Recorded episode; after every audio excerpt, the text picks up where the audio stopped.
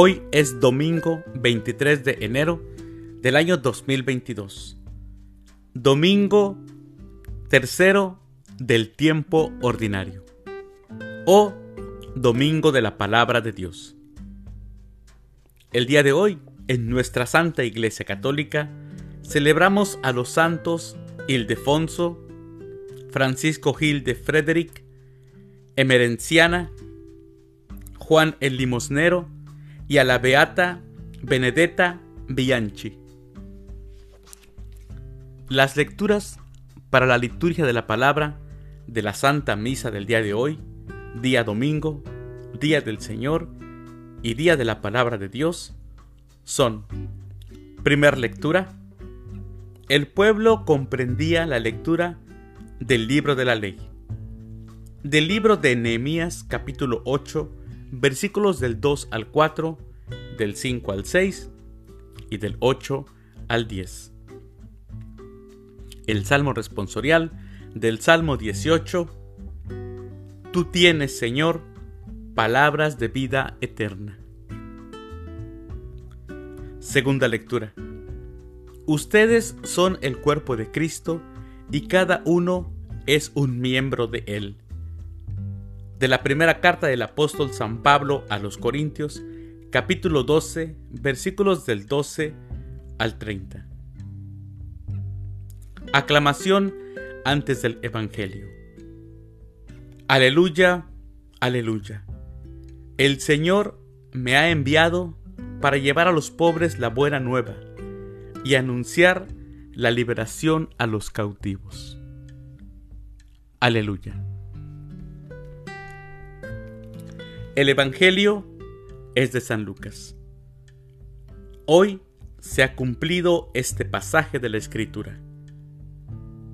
Del Santo Evangelio según San Lucas, capítulo 1, versículos del 1 al 4 y capítulo 4, versículos del 14 al 21. Muchos han tratado de escribir la historia de las cosas que pasaron entre nosotros, tal y como nos las transmitieron los que la vieron desde el principio y que ayudaron en la predicación. Yo también, ilustre Teófilo, después de haberme informado minuciosamente de todo, desde sus principios, pensé escribírtelo por orden, para que veas la verdad de lo que se te ha enseñado. Después de que Jesús fue tentado por el demonio en el desierto, impulsado por el Espíritu, volvió a Galilea. Iba enseñando en las sinagogas. Todos lo alababan y su fama se extendió por toda la región. Fue también a Nazaret, donde se había criado. Entró en la sinagoga como era su costumbre, hacerlo los sábados, y se levantó para hacer la lectura. Se le dio el volumen del profeta Isaías. Lo desenrolló y encontró el pasaje en que estaba escrito. El Espíritu del Señor está sobre mí, porque me ha ungido para llevar a los pobres la buena nueva, para anunciar la liberación a los cautivos y la curación a los ciegos, para dar libertad a los oprimidos y proclamar el año de gracia del Señor. Enrolló el volumen, lo devolvió al encargado y se sentó. Los ojos de todos los asistentes a la sinagoga estaban fijos en él. Entonces comenzó a hablar diciendo, Hoy mismo se ha cumplido este pasaje de la escritura que acaban de oír. Palabra del Señor. Gloria a ti, Señor Jesús. Ante la asamblea de Israel, como dice la primera lectura de hoy, los levitas leían el libro de la ley explicando el sentido. Ahora, En la sinagoga de Nazaret, Jesús lee el libro del profeta y declara cumplida la escritura proclamada. Hoy se ha cumplido esta escritura que acabas de oír. El evangelista dice que Jesús fue a Nazaret y entró en la sinagoga.